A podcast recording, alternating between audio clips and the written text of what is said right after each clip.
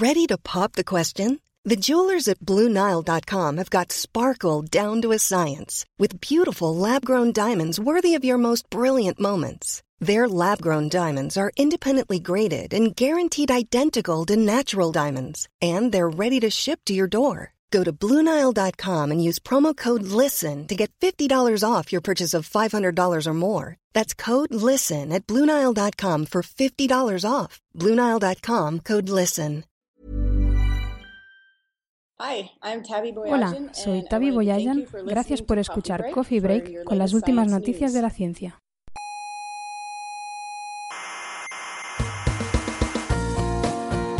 Aquí comienza Coffee Break, la tertulia semanal de la actualidad científica.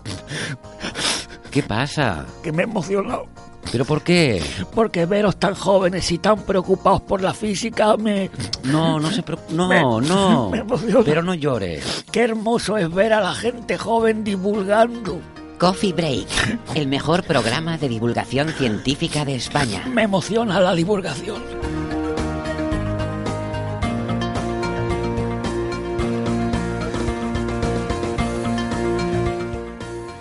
Saludos, frikis de la galaxia. Eh, una semana más les damos la bienvenida a la sala burbuja del Instituto de Astrofísica de Canarias, donde vamos a empezar nuestra tertulia semanal sobre la actualidad científica. Antes de empezar, eh, una cosita, quería darles las gracias de verdad a los oyentes por sus muestras de preocupación de algunos que eh, han visto las noticias sobre el incendio en La Palma y pues se han interesado y nos han enviado preguntas sobre bueno si estamos bien, si hemos tenido algún problema y bueno, como ya les hemos contestado individualmente, quería tranquilizarles que sí que, que aquí estamos bien, que no hemos sufrido ningún percance, el observatorio no se ha visto afectado, el incendio es en otra, otra parte de la isla. Eh, y como digo no ha afectado ni a las operaciones ni a las instalaciones, eh, aunque por desgracia sí que hay una, una tragedia humana que lamentar eh, porque un técnico forestal del Cabildo Palmero pues tristemente ha perdido la vida en la lucha contra, contra el fuego. Se llamaba Francisco José Santana y desde aquí vaya nuestro, nuestro homenaje y nuestro recuerdo a este valiente. Además de la radio, también nos pueden escuchar por internet, eh, tanto en iVoox como en iTunes. Eh, estamos en las dos plataformas y les recomendamos, para no perderse ningún programa, que, que se suscriban, que es gratis. Tienen todos los episodios anteriores y toda la información sobre el programa en nuestra página web, que es señalirruido.com.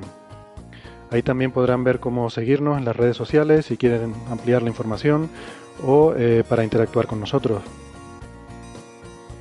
Tengo el gusto de darles la bienvenida hoy a unos contertulios que muy gentilmente han eh, aceptado acompañarme hoy aquí haciendo el programa. Por ejemplo, a Bernabé Cedrés, profesor de la Universidad Internacional de Valencia. Hola, Bernabé. Hola, Héctor. Muchas gracias por la invitación. Es un gran honor, eh, un honor que no merezco. Y como digo siempre, créanme que sé lo que digo cuando digo que no me lo merezco. Que sí lo mereces, Bernabé. Bienvenido al programa, que hace tiempo no te teníamos por aquí. Gracias. Julio Castro, investigador del Instituto de Astrofísica de Canarias, especialista en calidad de cielo. Hola, Julio, ¿qué tal? Hola, buenas tardes, Héctor. Y na- Tampoco me lo merezco, claro.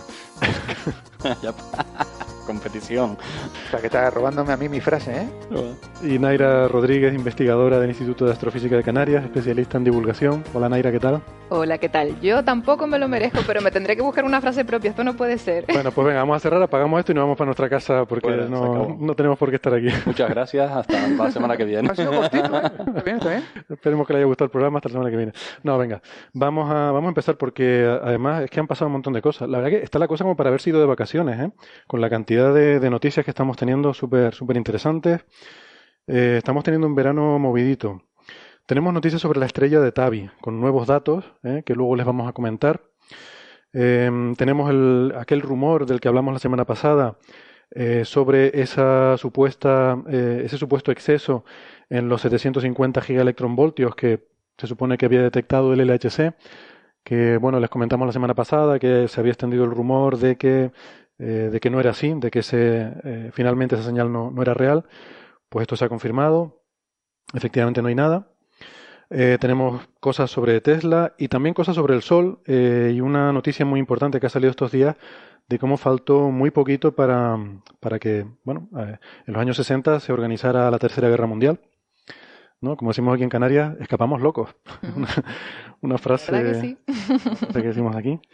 Y por culpa del sol, nada más y nada menos. ¿eh? Sí. bueno, del sol y sus, y sus campos magnéticos malignos. Y sus malignos campos magnéticos. Luego se los contamos en un momentito, venga. Vamos a, vamos a empezar a repasar las cosas. No sé por dónde quieren empezar. Eh, ¿Qué les parece si empezamos con lo de la estrella de Tabi? Que, que ha dado mucho que hablar. Eh, ha salido un artículo eh, publicado, eh, bueno, publicado no, ha salido en el servidor de preprints, este en el archive. Y aceptado ya, ¿no? El artículo creo que no está aceptado todavía. Vale. Está, se ha puesto el preprint en este servidor. Eh, y es un artículo por dos investigadores que se llaman Montet y Simon. Y lo que dice básicamente es que ellos han estado mirando los datos del satélite Kepler, básicamente donde se, se tienen estas observaciones tan buenas, tan precisas, pero que solo tenemos cuatro años de observaciones y es donde se observó. Eh, quizás valdría la pena recapitular un poco. Lo que pasa es que hemos hablado tantas veces de esta estrella que casi que me da un poco de reparo porque yo creo que la gente conoce la historia, pero vamos a, recapitular un poco. Eh, esta es una, una, estrella en la que, pues, Tavi y sus colaboradores detectaron el año pasado una curva de luz muy extraña. Resulta que, bueno, esto había pasado inadvertido a los algoritmos automáticos que buscan anomalías en, las estrellas porque estos algoritmos lo que buscan es el tránsito de planetas.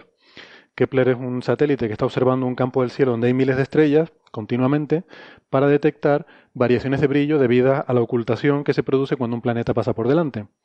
Entonces, en base a esto, estamos construyendo una base de datos bastante importante de planetas en otras estrellas. Hemos descubierto muchísimos planetas, nos llamo ya por 3.000 o algo así, he perdido la cuenta. Eh, y bueno, pues Kepler ha producido resultados súper interesantes con eso. Pero eh, Tavi, junto con un grupo de aficionados y de otros investigadores, pues han, eh, con una, iniciativa de ciencia ciudadana, decidieron ponerse a mirar a ojo algunos de estos eh, datos por ver si había algo que hubiera pasado inadvertido a los programas automáticos y encontraron esta estrella que hacía cosas muy raras. Básicamente se producían unos oscurecimientos que no eran compatibles con el tránsito de planetas, era otra cosa.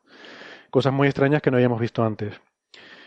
Y bueno, pues esta estrella saltó sobre todo a la luz pública a raíz de un comentario de un, de un astrofísico que dijo, caramba, eso podrían ser hasta megaconstrucciones de extraterrestres que estuvieran construyendo algo en torno a la estrella y eso produjera eh, eh, algún tipo de ocultación como esta que se observa, ¿no? El andamio. El andamio este de la obra de los extraterrestres. Claro, porque además es un ocultamiento que ocurre y, y luego vuelve a la estrella sí a su estado normal. O sea, es, un eclipse, digamos. Vamos, que se ha cubierto de gloria el pobre hombre. Bueno, eh, luego les cuento algunas cosas sobre este señor. Eh, pero en cualquier caso, la cuestión es que esto ha, tomado mucho interés porque científicamente pues no, no, sabemos qué es lo que está pasando con esa estrella. Y eh, también hace poco hubo un trabajo de un investigador que mirando placas fotográficas, Schaeffer, placas fotográficas que se remontaban hasta 100 años para atrás, llegó a la conclusión de que esta estrella había ido disminuyendo su brillo durante un siglo hasta un 20%. O sea que hace 100 años esta estrella era un 20% más brillante que ahora. Lo cual añadía todavía más leña al fuego porque eso sí que era súper extraño, imposible de entender.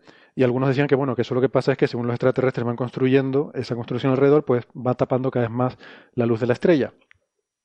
Lo que pasa es que este trabajo yo creo que es bastante cuestionable. Eh, aquí nosotros lo debatimos porque si tú miras los datos, eh, a mí me parecía hacia ojo. Mm, yo creo que contigo, Bernabé, también lo comentamos. lo comentamos, que los barras de error eran demasiado grandes.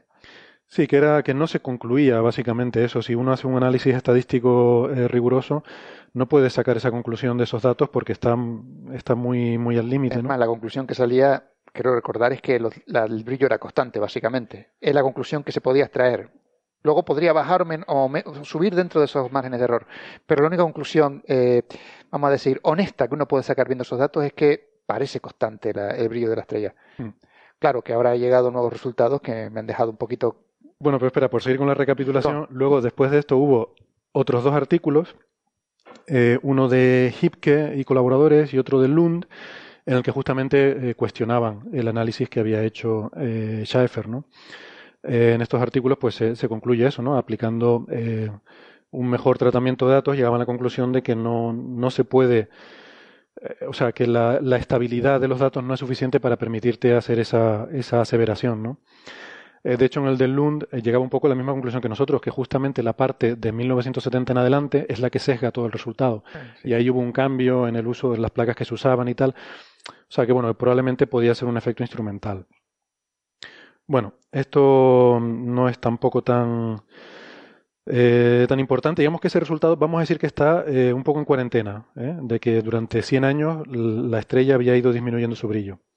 Lo que sí ha salido ahora eh, bueno, ah, perdón, y antes que eso quiero mencionar que nosotros también hace tres episodios estuvimos hablando de, este asunto y de hecho tuvimos una entrevista con Tavi, la, investigadora Tabita Boyayan, la investigadora principal de, que llevó al descubrimiento de toda, esta, de, de esta curva de luz tan sorprendente de esta estrella, ¿no?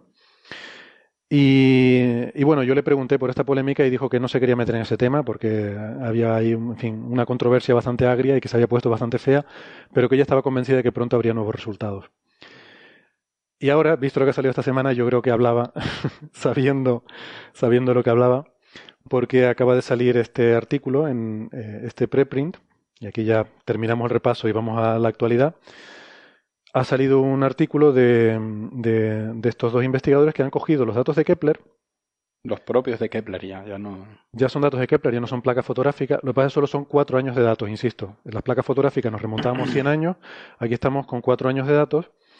Y ellos eh, lo que hacen es que van a imágenes originales antes de un cierto procesamiento que hace el, el procesamiento de datos de Kepler. Y en esos datos originales ellos encuentran que ha habido una pequeña reducción del brillo de la estrella. Cuando digo pequeña, digo en estos cuatro años, pues del orden de, bueno, ahora daremos los números, pero algo del orden de un 1%. Lo que pasa es que en medio, en ese momento, o sea, no fue gradual, sino que en medio hubo un salto, o sea, hubo un momento en el que bajó un 2,5%. Eh, no, perdón, el acumulado eran 3%, pero había, se había producido un salto ahí en un momento en el que había bajado un 2,5% de brillo, ¿no? Y bueno, pues este, este es el resultado que estarán viendo estos días, supongo, en medios de comunicación, etcétera, que podemos interpretar que va en la misma línea que el de las placas fotográficas o no. A mí me da un poco de reparo esto porque, claro, como decías tú, Bernabé, todavía no ha sido publicado formalmente, eh, no ha pasado el proceso de, de revisión, el filtrado este para, para que otro... Revisión por pares. Revisión por pares.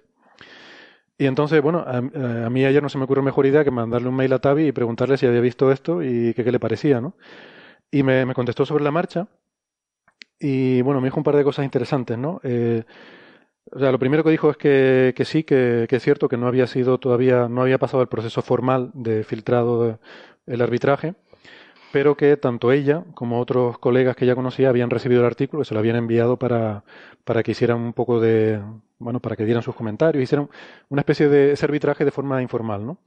Y que ya lo había visto y le parecía un buen trabajo y, que era una buena, eh, un buen análisis, que no, no tenía mayores objeciones con eso. Y, luego concluye el mail con una frase que me llama mucho la atención, así que se, las comento. Estoy traduciendo literalmente, dice, el análisis es bueno. Eh, francamente, no tengo ni idea de cómo interpretar qué mm, pip, pongan aquí su exabrupto favorito, está pasando ahí. ¿Vale? No tengo ni idea de cómo interpretar qué pip está pasando ahí ahora mismo.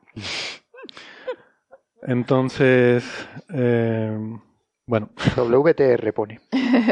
Bueno, es un typo, creo que ponía WTF. WTF. Ah, no, no, que yo estaba intentando traducir la R a algún taco que se me ocurriese, pero no. No, no, WTF, sí. WTF, que bueno, es una expresión. Bueno, ese es el nombre de la estrella, ¿no? hay, hay quien le llama así. El nombre de la estrella, de Where's the Flags. Total, que. Bueno, pues esa es la situación. Yo no sé si han tenido ocasión de ver este artículo o, de reflexionar sobre el, el artículo no, pero la gráfica, la verdad que parece la gráfica de la, de la disminución del flujo. Eh, pues sí, parece bastante. En eh, los errores, eh, o sea, esa disminución es bastante más amplia que, las barras de error, o sea que sí que parece que hay una disminución de flujo. Mm, la verdad que no sé cómo se podría explicar, no, sé cómo se podría hay una cosa Hay una cosa curiosa sobre este trabajo, de todas formas, que es que ellos encuentran, no solo analizaron esta estrella, sino también las demás del campo de Kepler. Vale, pues, pues coméntalo tú, que seguro lo has mirado más. No, no, no, comentaba eso, ¿no? Que ellos hacen un análisis también, precisamente por eso van a las placas, a las imágenes originales de Kepler, ya no son placas, y encuentran que un porcentaje pequeño de estrellas del mismo tipo y en la misma, en la misma imagen también han sufrido un, eh, no tanto como esta estrella, pero han sufrido un, una bajada de intensidad. Una bajada de intensidad. Un, oscurecimiento, no sé. Un oscurecimiento. Sí, un descubrimiento o, un o una, debilitamiento. Una, debilitación, vamos, brillan menos, en una proporción parecida, ¿no? Entonces tienen que descartar efectos instrumentales, eh, que supongo que un poco eh, es el, objetivo principal del trabajo, es hacer un análisis de datos desde el punto de vista de, de análisis instrumental. Hombre, yo supongo que, que Supongo que no, que no puede deberse tanto a un efecto instrumental porque es un 1%, menos de un 1%. Menos de un 1%, sí. Eh, de las estrellas en, en, la misma imagen.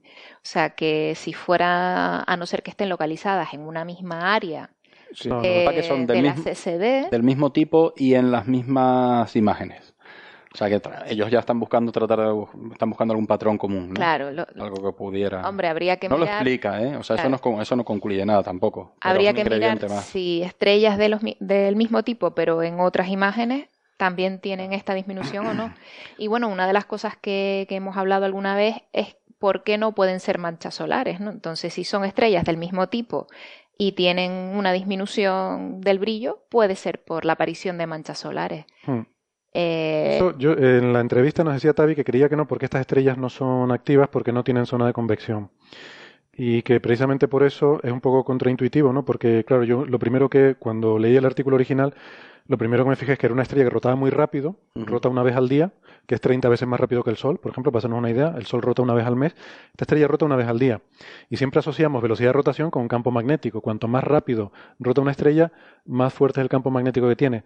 Pero en este tipo de estrellas, según decía Tavi, lo que pasa es que no tienen capa de convección, con lo cual no tienen capacidad de generar campo magnético y entonces precisamente rotan rápido porque no han tenido ocasión de usar el frenado magnético, que es un mecanismo por el cual las estrellas, las estrellas jóvenes rotan muy rápido, pero hay un mecanismo que se llama frenado magnético que hace que poco a poco vayan frenando esa rotación, ¿no? Entonces estas estrellas eh, eh, o sea, al contrario que otras que si rotan rápido tienen más campo magnético, estas no. Estas lo que pasa es que rotan rápido porque rotan a la velocidad original y no se han frenado por falta de campo magnético. Bueno, Vale, eh, me parece bien, pero es un poco, eh, a ver, eh, no es una cosa que descarte nada. o sea, lo que está diciendo este argumento es decir, normalmente las estrellas de este tipo no tienen campo magnético, pero esta estrella es peculiar, obviamente. Pero ¿y se sabe más o menos qué edad puede tener la estrella? ¿Se tiene algún dato sobre eso? Sí, se, hay estimaciones de la edad que no recuerdo ahora. Que sí, porque además la estrella, si está en las placas de Harvard, que es las que se analizaron en el primer trabajo, o sea, la estrella es conocida. O sea que seguro que sí hay estimaciones de todo eso. Sospecho que en ese sentido, no lo sé, yo no lo tengo el dato aquí ahora, claro. Pero sí que debe de ser una estrella catalogada y estudiada. Si es una estrella joven o relativamente joven, puede que todavía no haya tenido el proceso de frenado magnético, pero eso no descarta que sí que pueda tener campos magnéticos. Sí, de hecho eso es relevante porque también algunos de los procesos que se han propuesto que tienen que ver con discos de acreción, etcétera, mm, la forma de descartarlos también es decir, no, eso es típico de estrellas jóvenes, esta estrella ya es madura, no debería tenerlo, ¿no? O sea que sí, lo de la edad de la estrella es un punto importante aquí. Se asume o se considera, eh, no estoy seguro ahora basado en qué parámetros, que es una estrella madura. Pero. Bueno, si se ha visto el comportamiento parecido a un 1% de las estrellas del mismo tipo, no exactamente el mismo que esta, porque esta es más peculiar que las demás, pero sí la disminución de brillo. Es menos de un 1, de hecho. Menos de un 1. Bueno, lo que sea, lo que nos está diciendo es que hay algo de este grupo de estrellas que no entendemos todavía. Claro. Hay algo ahí en la física que todavía no hemos pillado y yo creo que es eso lo que nos está diciendo. Y... Hmm. Hay que pensar que la clasificación de estrellas es una clasificación básicamente taxonómica. Eh, y así se desarrolló a finales del 19 en Harvard precisamente. O el modelo, sí, eh, la, principal, la principal clasificación de estrellas se desarrolló en Harvard a finales del siglo XIX y principios del siglo XX y es una clasificación básicamente eh, con características de taxonomía. O sea, de la misma manera que se clasifican las hojas de los árboles para identificar distintas especies o familias de vegetales, etcétera. Y por lo tanto, no. O sea, la relación eh, de estas observaciones taxonómicas con la física vino después en modelo, pero no está todo resuelto, claro. Entonces sí puede haber algo efectivamente que no conozcamos del todo y que no es, no es del todo concluyente el que una estrella sea de un tipo para identificarla al 100%, para identificar o para tener caracterizada la física que está ocurriendo dentro, ¿no? Exactamente. Y, yo veo casi más importante si se, si se confirma esta disminución en estrellas de tipo parecido, me parece más importante para entender la física de las estrellas de por qué se produce esa disminución, ¿no? No, no esas bajadas que tenemos la estrella Tabi, que puede ser, pues, características o sea, de muy, muy propias de esta estrella, de lo que hablábamos de un disco de polvo alrededor, una especie de anillos, algo así. Cometas, sí. Cometas, etcétera. Pero si esa disminución de brillo se confirma en, en este tipo de estrellas o en un porcentaje considerable de este tipo de estrellas, ahí hay que explicar algo, ahí hay algo que nos falta por explicar, ¿no? Entonces, es, que este resultado venga del estudio de esta estrella, pues me parece algo muy, muy importante. Sí, hay, de todas formas, no es solo este tipo de estrellas, ¿eh? porque o sea, ellos lo que encuentran es que eh, estudiando todos estos miles de estrellas que hay en este campo, pues del orden del 1% eh, de estrellas en general sufren una variación de brillo, de todas, de todos los tipos.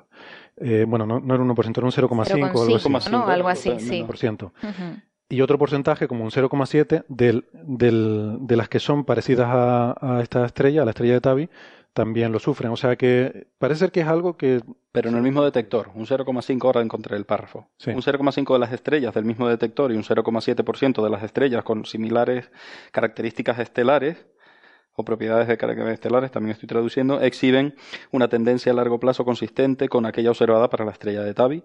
Durante los primeros tres años de la misión hay que tener en cuenta que estamos mirándolo todo con el mismo detector. Yo, eh, seguramente sea cierto, pero a mí me gustaría que hubiese datos de otro que no tengan que ver con las placas fotográficas, sino datos de un futuro satélite o desde Tierra que se pudiera medir realmente eso. Claro, que habría que estarlo observando durante mucho tiempo, pero... todavía está ahora en eso, ¿no? Por eso, claro. Ese es el proyecto de... Todavía ha seguido el método canónico. Sí, sí. Que es el que procede. Efectivamente. Han buscado financiación, y se ha apoyado, se está apoyando en ese proyecto que ya inició ella, que le ha llevado a este éxito de la ciencia ciudadana y ha buscado financiación para desarrollar observaciones y acumular datos y acumular observaciones, mm. que es una de las patas mm, estrictamente necesarias para solucionar los enigmas estos y no ponerse tanto a lucurar en soluciones a cual contra más fantásticas mejores, ¿no? O sea, o sea, son muchísimo más entretenidas, claro, pensar en extraterrestres montando andamios gigantes o un sistema de captación de energía, eso es estupendísimo, pero normalmente...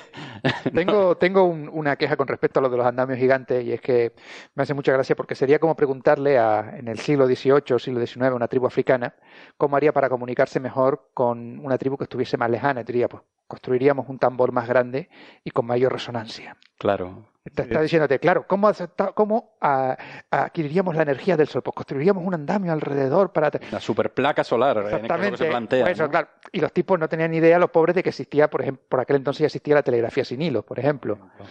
Y claro... Eh, sí, es la idea de que una civilización avanzada tiene la misma tecnología que nosotros, pero más grande, ¿no? Efectivamente. Está sesgado por tu, estamos por tu conocimiento de la realidad. Estamos interpretando el resultado basándonos en nuestro en nuestra realidad, es decir, en nuestro en nuestra nuestro conocimiento. Nuestro conocimiento no nos damos cuenta de que probablemente si la civilización es tan avanzada como a ponerse a construir eso, no se pondría a construir eso, construiría otra cosa. Igual ya conocen la radiación electromagnética, ¿no? no, no se comunican con tambores.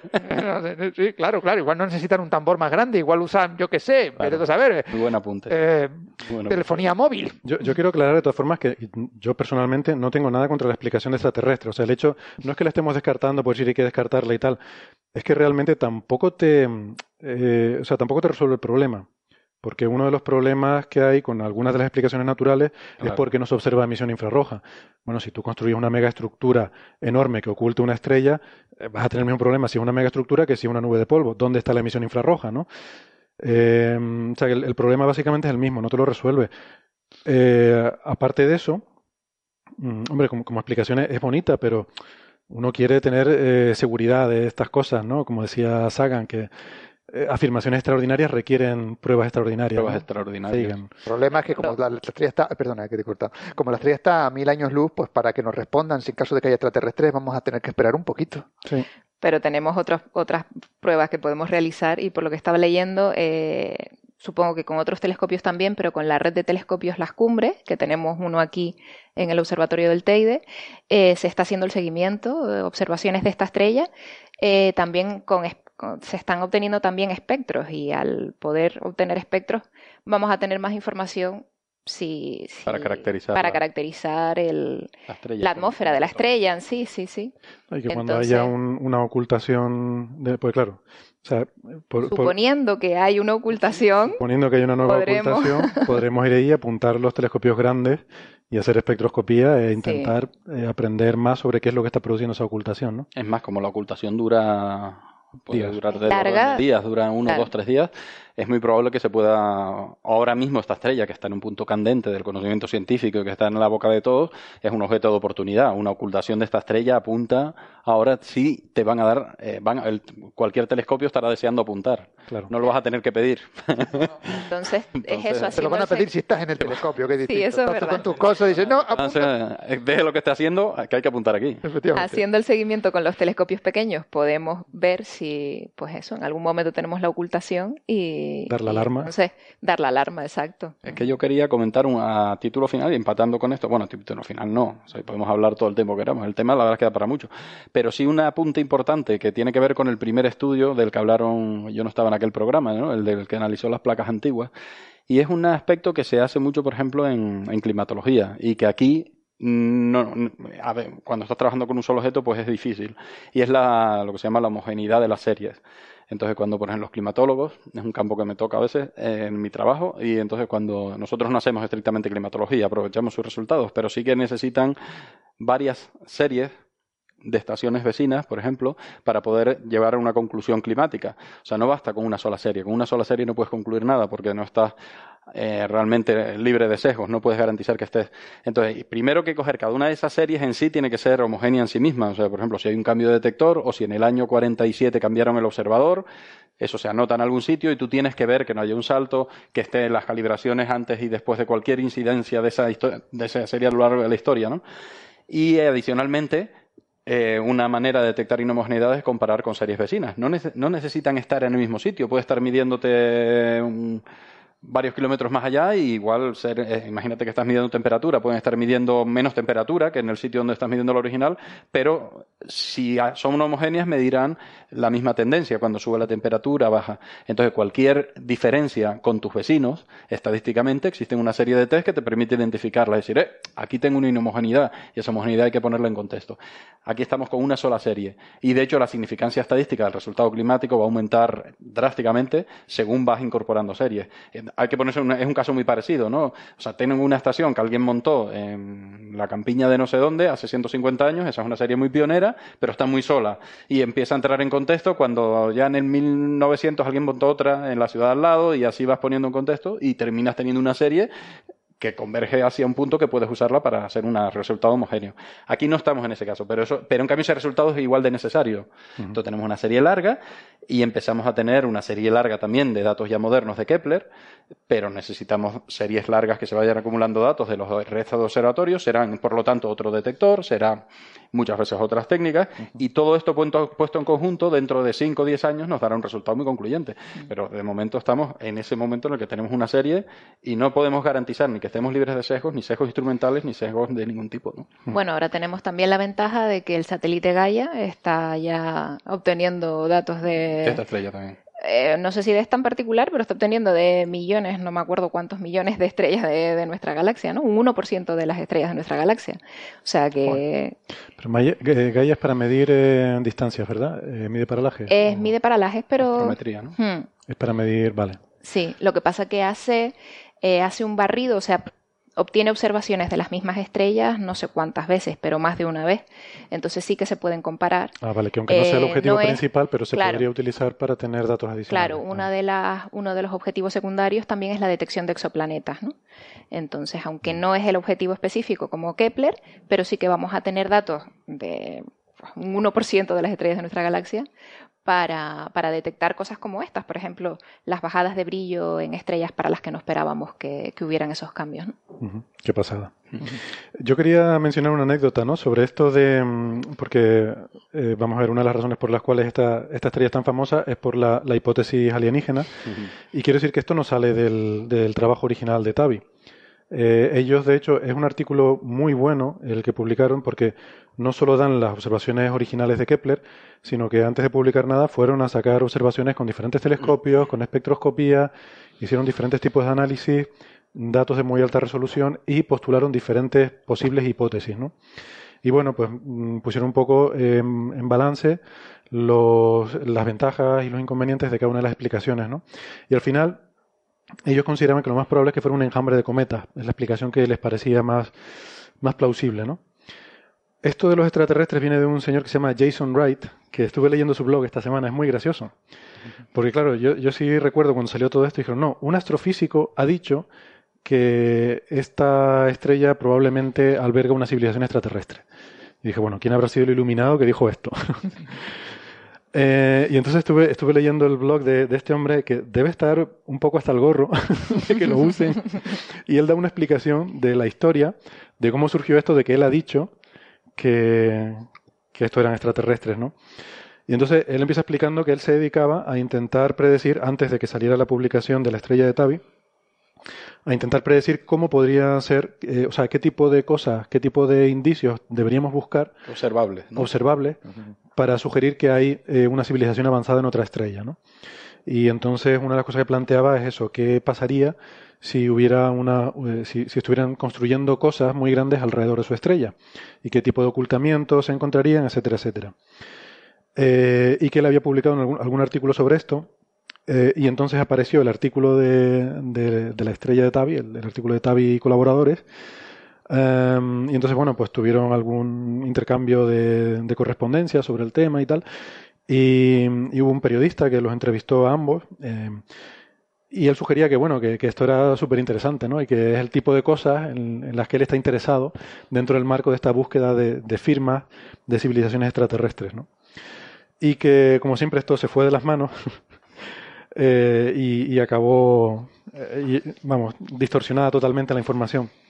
Él dice en su blog que, eh, que en el paper de, de Tavi y colaboradores, bueno, que había visto la explicación esta del enjambre de cometas, que a él le parece que, que le parece improbable que esa sea la explicación correcta, pero que le parece la mejor de las explicaciones que se han sugerido. Dice, me parece que es mucho más probable que las otras que he visto, incluida la de los extraterrestres. O sea, que la persona que dijo que esto era un extraterrestre dice que le parece que lo de los cometas es mucho más probable.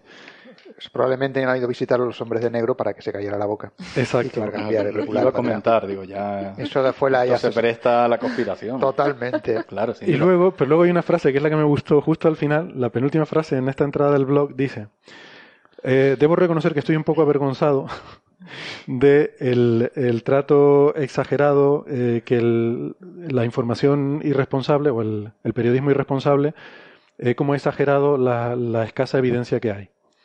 Eh, no. Entonces ¿En serio? no, no, no. Esto, esto han ido los, de, los de Juego de Tronos con el shame, shame. Pues esto básicamente lo que está haciendo. Lo han convertido al hombre. Vamos, que lo que está diciendo es que, bueno, que, es una, que es una posibilidad, pero que no es en absoluto ni la posibilidad más probable, ni la mejor explicación, ni hay... De hecho, es una explicación de WTF. Eh, eh, y está muy bien que hayas leído ¿no? Lo, que opina él mismo, ¿no? O sea, él realmente anda buscando cosas y, hombre, ya que pasaba por aquí y tú tienes una observación rara, déjame echarle un vistazo, poco más. claro. Pero claro, es que no. El otro día también creo que hicimos algún cálculo de solo en cantidad de material, una superestructura que tuviéramos que rodear la Tierra. Es que solo rodear la Tierra es que no tienes material para hacerlo, ¿no? Aunque te vayas a, tendrías que ir a, buscar material a otros planetas a su vez y tal. Y para eclipsar el, la estrella al nivel al que lo eclipsa, que lo eclipsa como si fuera un, un 20%. Sí, que es el equivalente a ser que un, no sé si eran 50 veces Júpiter o el diámetro. Júpiter produciría una ocultación del 1% Júpiter en el Sol. es el 1 y esto llega hasta el 20, por eso digo yo que no sé en diámetro, que es, o sea, que esfera, una esfera de 50 o 100 veces Júpiter, ¿no? Para cubrir la Tierra, que, que tienes que ir a, Júpiter, desmontarlo por piezas y montarlo alrededor de la Tierra. es que también hay una cuestión de... Eh, a ver, a ver, es que tú estás intentando usar piel de mono para el tan cuando esto lo que necesita es piel de elefante. Está claro. Hombre, yo, a mí lo que me cuesta sobre esto de la esfera de Dyson, además es una cosa que he dicho muchas veces, incluso antes esto de la estrella de Tabi, esto es un concepto de ciencia ficción, pero que en, la vida real yo creo que esto no tiene mucho sentido. Eh, o sea, es tan difícil hacer una esfera de Dyson que yo creo que antes de que tú llegues a la capacidad tecnológica de hacer esto, tienes fusión nuclear, con lo cual tienes resuelto el problema energético. O sea, es lo que no, tiene, no tiene sentido. o sea, hacer un tantán del tamaño de la selva es muy difícil. Es muy, mucho más fácil descubrir otra manera. es más, es mucho más fácil mandar un paisano a hacer una corte de paisanos que vayan a comunicarse con el de la tribu. Yo que sé. Es que al final cualquier idea es mejor. Porque... Y, y un comentario cuenta de que viene con lo que tú también decías. O sea, no se trata de cogerle manías a la... Parece que es como... Parece que pecamos de cientismo, ¿no? radical. O sea, no, no. O sea, es muy... Pro... A ver, a ver, es que mola mucho. que molaría Molaría mucho. O sea, quién sabe si habrá civilizaciones extraterrestres. Bueno, hay, hay bastante cálculos y hay mucha especulación, pero bueno, el cálculo más fácil es pensar lo infinitamente grande que es el universo, lo infinitamente poco que conocemos en proporción y por lo tanto, pues las probabilidades de luego no se anulan, ¿no? pero cualquier observación tienes que ir, o sea, hay que ir, hay que ir descartando las probabilidades más fácil. O sea, si tú te levantas por la mañana y, ves eh, dos veces a tu madre, restrígate los ojos, es probable que tengas el párpado pegado. Eso es lo primero que tienes que descartar antes de decir, ostras, tengo dos madres. Mi madre se ha No, pues o sea, es mola tener dos madres y tal, pero no tienes dos madres. O sea, es muy probable que no. tienes que ir descartando antes eso, te lavas la cara y miras a ver y tal. ¿Qué estuviste haciendo anoche? ¿Qué estuviste haciendo anoche? Etcétera, etcétera. Y cuando has descartado todo, a pesar de puedes ir al médico a ver si te ha pasado algo en el ojo. Y, llegará un momento en el que digas, pues a ver si va a ser que tengo dos madres. Pero claro, la probabilidad es muy baja porque no lo puedes explicar, ¿no? Pues esto es parecido. Antes de eh, buscar civilizaciones y cosas súper atractivas, pero improbables, hay que descartar que no tengas un, sesgo en el detector. Hombre, lo que, también, lo que también es verdad es que habría que ver si en realidad este tema de los, de los extraterrestres no hubiera salido si hubiera habido tanto, si, si lo hubiéramos hablado aquí tantas veces, si, si realmente lo estarían observando con otros telescopios y demás.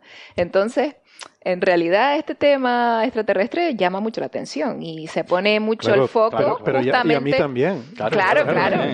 Claro, claro, que en realidad estamos aquí, lo hemos mencionado cuatro o cinco veces ya en, en Coffee Break. porque, que, mola, como he dicho yo antes. Claro, claro, claro.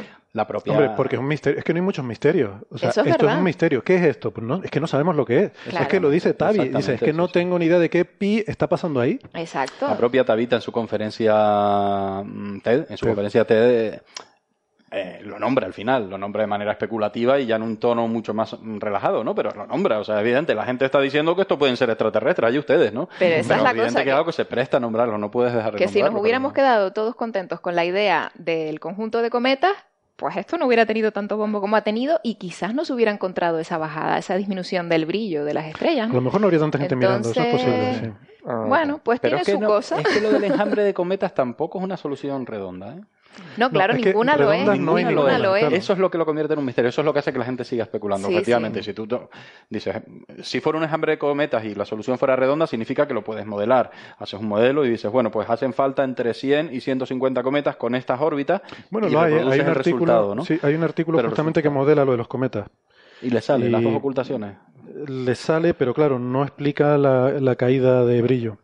Claro. Hmm. Por otra parte, hay un 1% de las estrellas de Kepler que, que el brillo cae. O sea, es que. Ah, hay, muchos datos. A ver si la culpa va a ser de campo magnético. faltan datos. Hay muchas observaciones que... No, sobran, yo Para los astrofísicos estelares se abre un mundo aquí. Mira, si tú quitas el, el, decaimiento lento del brillo, ya lo habríamos explicado con sobran datos. No, pero los cometas explican los dos, las diferentes características de las dos ocultaciones. Hombre, si un cometa gordote y mm. después otros detrás. Claro, no, porque vendría a ser por la propia orientación de la nube y tal, porque la primera ocultación realmente, la primera eclipse, es relativamente limpio, es una caída ah, gradual de la luminosidad y una recuperación posterior casi parecida a lo que haría un exoplaneta, salvo porque el orden de magnitud es muchísimo más grande y porque tiene una simetría en la entrada y salida. Y esa simetría fue lo que les despertó la pista. Pero cuando ya estaban en ellos eh, pensando en qué cosa más rara, resulta que vino la segunda ocultación, que sube, baja el brillo, bajó todavía más, llegó a zonas a momentos de, oscura, de Oscurecimiento. Oscurecimiento, qué palabras estas, tío. Además, ¿sabes lo que pasa? Que uno se acostumbra a leerlas en inglés y no son palabras que estés tú diciendo ahí en tu casa y tal. Son un oscurecimiento y tal. No, no, no, Y bueno, lo cierto es, pero de manera muy irregular y ahí sí que ya no parecía obedecer a ningún patrón. Entonces, claro, todo se llena hay, de Hay una cosa muy bonita, o sea, hay un par de cosas muy bonitas sobre esto. Por ejemplo, de los. Yo, por, no liar a la gente, ¿no? Tenemos. Hay dos piezas aquí clave. Una es el, el descenso gradual, este del que estamos hablando, de del brillo y otra el general y otras son los, tránsitos rápidos, o sea, eventos rápidos en los que durante dos días baja un 15%, un 20%, que es como si algo pasara por delante, vale. Cuando vieron originariamente estos estos cambios rápidos, este oscurecimiento de un par de días, que es como si algo pasara por delante, fíjate lo que tú dices, el primero era un evento, era un evento limpio, el segundo era una multitud de ellos, o sea, casi que se prestaría a pensar como si hubiera sido un objeto que se rompió, hmm. Eh, y entonces tiene, el primer tránsito es ese primer objeto compacto, pero ya con polvo que hacía... Una cola. Una cola, como un cometa, y le da la asimetría. Y luego cuando volvió a pasar ya estaba roto, los fragmentos... Totalmente roto. Está totalmente roto y lo que son los fragmentos ahí uno detrás de otro y tal. O sea, eso es muy bonito.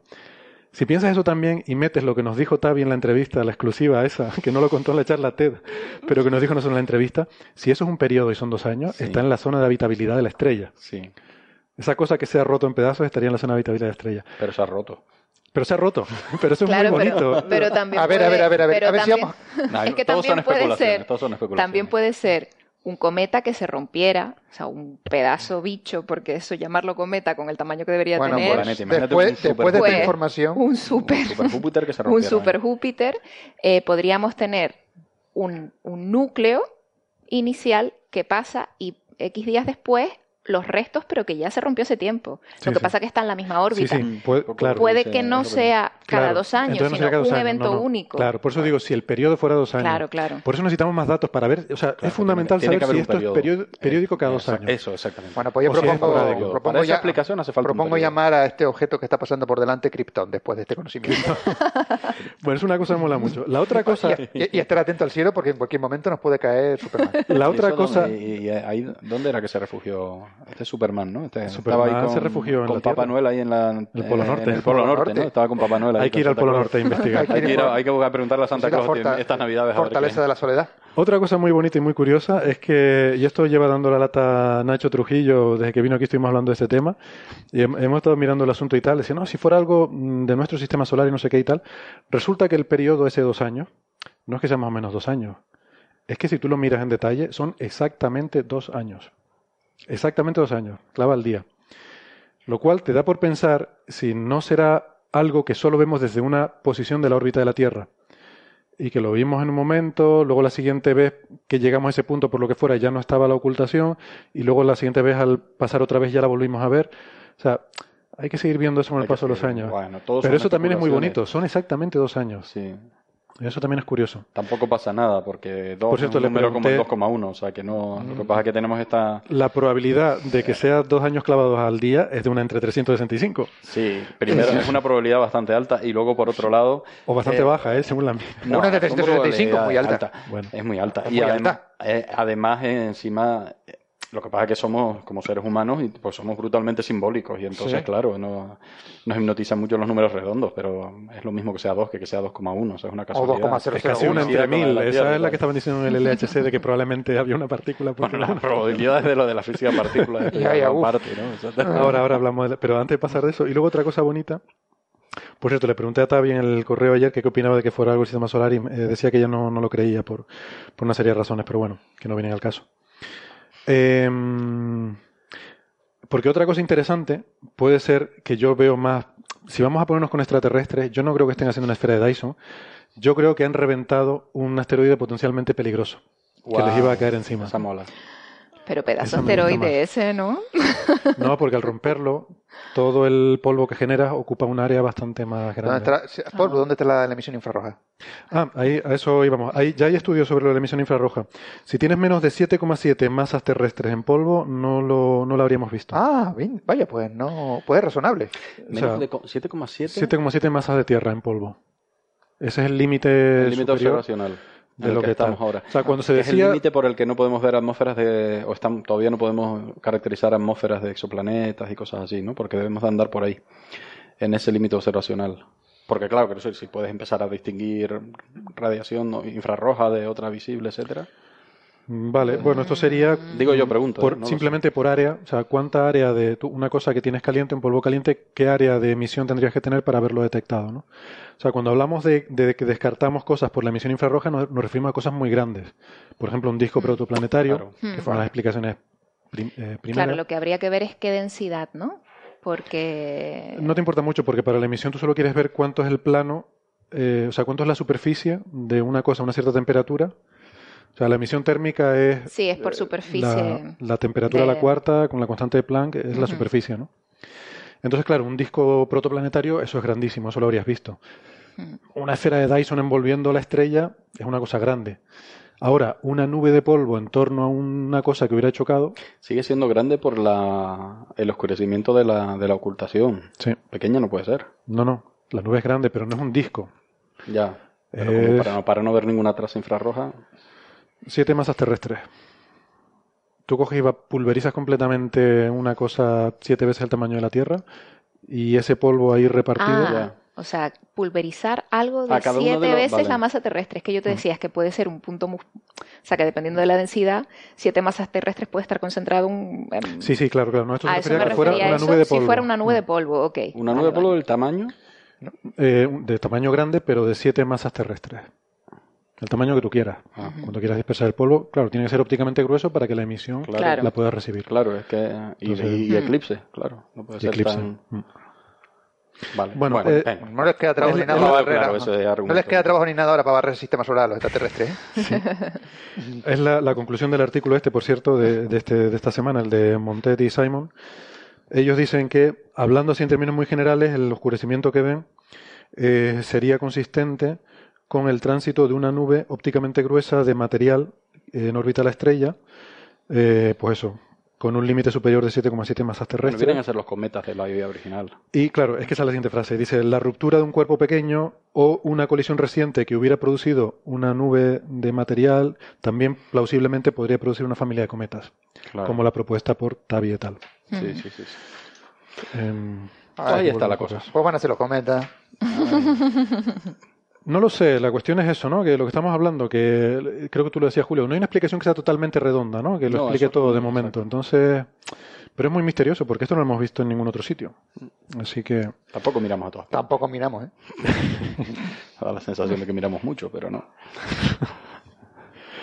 bueno, bueno, pues nada, pasamos de tema. Em, a mí me llamó mucho la atención esta noticia, que no sé si la han leído, de que escapamos por los pelos de una guerra nuclear en 1967. Y todo por una tormenta solar. Sí, señor. Malvados campos magnéticos. esto está muy bien, porque esto pone en valor el, trabajo científico, ¿no? Porque esto se parece mucho a los argumentos de estas pelis donde el científico al que nadie hace caso al final logra colarse en el despacho de un brigadier que es el único que tiene la visión de, de, oírlo, ¿no? Tiene la... Porque, bueno, eran los inicios de la observación del Sol y, bueno, habría, que explicarlo. Nos salvamos porque habían ya un sistema de observación en, Bueno, habría que explicar qué fue lo que pasó, porque estamos aquí hablando de esto. Podemos resumir lo, que pasó. Bueno, pues lo que pasó es que acaba de salir publicado un artículo en, en un journal de geociencias, el, a ver si lo tengo por aquí, eh, ah, no, en Space Weather, perdón. Space Weather de la American Geophysical Union. De la American Geophysical Union. Space Weather, o sea, clima espacial, ¿no? Mm. Es, un, es, una revista sobre cosas que tienen que ver con... Una revista seria, una revista de impacto. Es una revista científica. Sí, una revista y, em, científica. y, y, bueno, y es un, es un artículo que básicamente eh, incorpora el, el, testimonio de una serie de oficiales jubilados, ¿no? Retirados de, mm. de la Fuerza Aérea de Estados Unidos que cuentan una historia que hasta ahora pues eh, había no sé si es que estaba clasificado o qué pero no, no se había no se había comentado. Y lo que cuentan es que en mayo de 1967 concretamente el día 23 de mayo de 1967 pasó una cosa que dio mucho miedo que es que las tres estaciones que tenía Estados Unidos en el eh, cerca del polo en el círculo polar ártico el círculo polar ártico tenía tres estaciones de, de alerta temprana de misiles balísticos sea que están ahí pues buscando señales de radar de un posible ataque nuclear de, los soviéticos. Pues esas tres estaciones fueron inutilizadas repentinamente ese día, los radares fueron bloqueados y cundió la alarma. Eh, entonces, está protocolizado como una señal de. Eso era un, considerado como un acto de guerra. Un, ataque al sistema de protección eh, de misiles balísticos era considerado un acto de guerra. Una, provocación, era de, declaración de guerra instantánea. Eso está solo fuera un experimento. Lo que no se sabía de quién, pero. No se sabía de quién. Bueno, claro, en, la en la lógica. en la lógica tenían que ser los rusos. Vamos a ver, en la lógica en la que nos acabamos de mover cuando hablábamos de la estrella de Tabi, la, opción más probable, sin otro conocimiento adicional, fueron era que fueran los rusos. era que fueran los rusos en aquel entonces, eran los, los extraterrestres. es que, a ver, yo lo tendría clarísimo. O sea, yo me dedico a estudiar el Sol y todo eso, pero a mí me dice que las tres estaciones que tengo para vigilar un posible ataque nuclear, las tres quedan inutilizadas. Yo digo, vienen los misiles, es que está clarísimo. pero pero no eran los misiles. No eran los, misiles. Resulta que tres días antes había habido una gran tormenta solar, una gran erupción solar, que, eh, bueno, es una cosa que pasa de vez en cuando, que hoy en día las conocemos mm, razonablemente bien, tenemos satélites observando este tipo de cosas, pero en los años 60 esto no era muy bien conocido. Y esta, esta tormenta solar pues bloqueó, eh, produjo una serie de interferencias que inutilizaron esos, esos radares árticos que, que tenían los, los estadounidenses. Se generó una gran cantidad de partículas cargadas en la zona de los polos. Partículas cargadas y, y, sobre todo emisión de radio. Ah, radio también, vale. Claro. Mucha emisión de radio. Lo que básicamente era tanto ruido, había tal saturación de ruido que los radares no funcionaban. y esto es más intenso en el polo porque el campo magnético de la Tierra nos protege, recoge toda esta radiación y la redirige a los polos. Entonces, claro, eso te iba a decir que seguro que después de, ese momento pusieron radares también un poquito más abajo, a latitudes más bajas, ¿no? sí, pero claro, es un equilibrio porque tú esperas, vamos a ver, si tú eres Estados Unidos y tú estás vigilando a la Unión Soviética y tú piensas que te van a atacar, vendrán por arriba, va a venir ¿no? por el polo. Sí. Es el camino más corto. Va a venir por el polo. Y esa ha sido la, la gran obsesión siempre en la Guerra Fría, ¿no? Eh... Por eso se llamaba Guerra Fría. Perdón. perdón, perdón, perdón. Lo siento Madre mucho. mía. Lo- lo- no, no me lo tengan en cuenta, por Dios. Esto lo voy a cortar. Sí, gracias. Yo quiero aclarar a nuestros oyentes que es que Bernabé no bebe café. Entonces, claro, pasan estas cosas. No, en serio, que, que la, la- o sea, la gran paranoia era que nos van a atacar y el ataque cuando venga a venir desde el polo. De ahí la razón de que estas tres estaciones, y además con redundancia, estuvieran en el polo. En aquella época, también lo habitual era que hubiera aviones volando con carga nuclear por si pasaba lo impensable, que por lo menos tuvieras aviones en vuelo para por lo menos tener el alivio de soltarle también al enemigo tu carga, ¿no? O sea, muy bien ¿no? pensado. Es que ver, esa, esa es la cosa, ¿no? Una Tú cosa tienes- absurda totalmente. tú tienes de repente, es que así funcionan los gobiernos, ¿no? Eh, tú tienes de repente que te, que te inactivan o te dejan fuera de funcionamiento tus tres radares para detectar misiles. Pues antes de que te llegue el misil, porque por, pues por lo menos espérate a ver si te llega el misil antes de lanzar tu, el contraataque, ¿no? Antes de que te llegue el misil, ya están ellos pensando lanzar un misil previo. Exactamente. Entonces, pues yo creo que hay que plantearse un Un poco la- contraataque. Bueno, a favor de esta gente hay que decir que alguien estuvo suficientemente iluminado para descolgar esta, un teléfono. esta es la parte bonita de la historia. Esta la Claro, claro, bonita. claro. La Alguien historia tiene su parte teléfono, Ya había. fea. pero con los aviones, o sea, se, desca- se desató la alarma. Entonces se entiende por lo que cuentan ellos que estaba la- el, el proceso, estaban los aviones ya a punto de despegar. O sea, y los antes aviones- de dar la orden de despegue, Sí. eh, pues alguien ya descargó y Pero llamó a uno de ese- los ya, ya tenía un, un O sea, Julio, hay, de- aviones en vuelo. O sea, hab- había aviones en vuelo continuamente y aparte de eso, se pusieron en alerta más aviones se para pusieron en lanzar. alerta, ¿no? Que es lo que veo, que no llegaron a Claro, despegar. lo que ¿no? también hay que destacar que las personas que dieron eh, la alerta, si no recuerdo mal, eh, pertenecen, son, eran militares. Eran o sea que ya había un área, un departamento militar de- en Estados Unidos estudiando el sol. Esa es la O sea parte, que- esa es la parte bonita. O sea, Esa la, Fuerza Aérea de Estados Unidos hace investigación en física solar desde los años 50 Hmm. y tienen un, y de hecho hoy en día, eh, vamos, yo lo sé, pues trabajo en física solar y he trabajado en Estados Unidos. Uno de los mayores financiadores de la física solar en Estados Unidos es la Fuerza Aérea. Entonces, yo personalmente nunca tuve la suerte de que me financiaran nada, pero Eso es lo que dices ahora, pero después de lo que he dicho antes de la ciudad bueno, Tavi, lo que hablamos fuera de micro se queda fuera de micro, Bernabé. me paga, me paga la CIA, si yo lo sé. Este programa está financiado secretamente por la CIA, pero Joder, ¿dónde está Tan mi secretamente que el dinero ni lo ve. Tan secretamente Sí, que sí, para nada sí. rastro. Tienes razón, tan secretamente que le dio el dinero. eh, bueno, Bueno, pues sí había un departamento de vigilancia de, de- Hay un- hay un departamento de vigilancia, hay física de solar. predicción de, de clima, de clima eh, interestelar, de- o de clima, digamos, extra, extraterrestre, ¿sí? sí, de clima espacial, De clima de espacial. clima espacial. Entonces hubo un llamó? grupo, efectivamente. Alguien llamó al que eh, estaba de guardia allí. Esta gente, pues, se pusieron en Que eran marcha. físicos, por cierto, eran investigadores, o sea, eran eran, militares pero investigadores, ¿no? Que son los que han firmado ahora el, el trabajo de este jubilados ya, ¿eh? Aquí el nombre que aparece así como un poco heroico es el coronel Arnold Snyder, Snyder, eh, Snyder. coronel retirado Snyder Snyder, no sé muy bien cómo se pronuncia, Eh, em, que, que, bueno fue el que cogió el teléfono y para decir que no que no había que, que no había motivo para preocuparse. Aún así hay que tener valor, ¿eh? porque yo no lo tendría una- claro. Tiene una frase buenísima porque se ve que lo llamaron, ¿no? Y, y le- por lo que pone él, ¿no? Lo llamaron para preguntarle, oye, estamos a punto de armarla. ¿No será que esté pasando algo con el sol? ¿no? y este contesta, dice que la primera frase fue muy, muy radical, muy excitante, ¿no? Y dice, yes, half the sun has blown away. Que viene a ser algo así como, sí, sí, sí, el sol está, no, está alocado, el sol está Medio- pasmado, medio sol explotado. Medio, medio sol está explotado, está disparatado, ¿no? Medio sol está disparatado, o sea, como para, ¿no?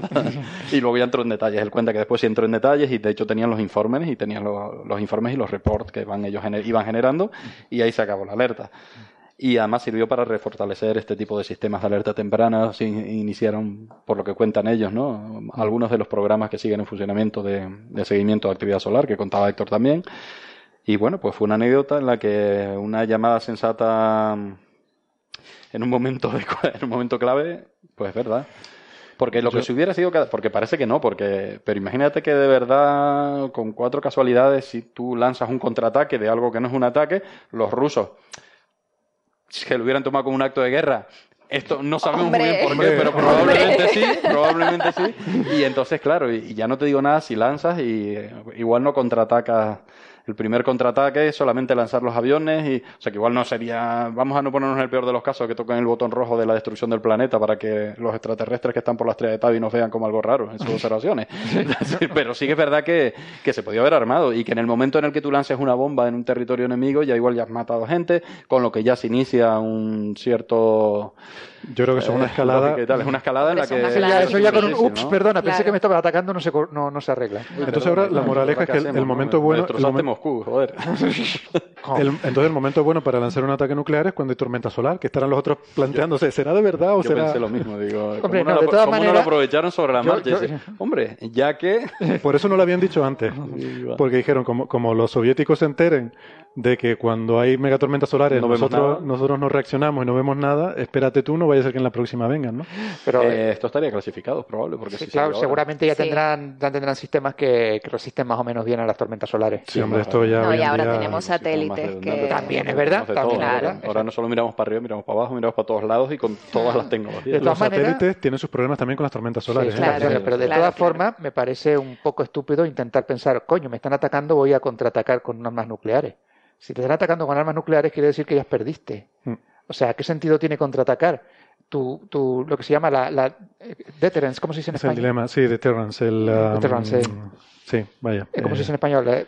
Eh, la, sí, el chantaje, no, no es el chantaje. chantaje No es chantaje, es el detrimento, no, es que tú no me ataques porque te ataco yo ya lo has perdido. Claro. Ya perdiste. O sea, el ¿qué envite, sentido... vamos, decimos aquí en Canarias, un envite.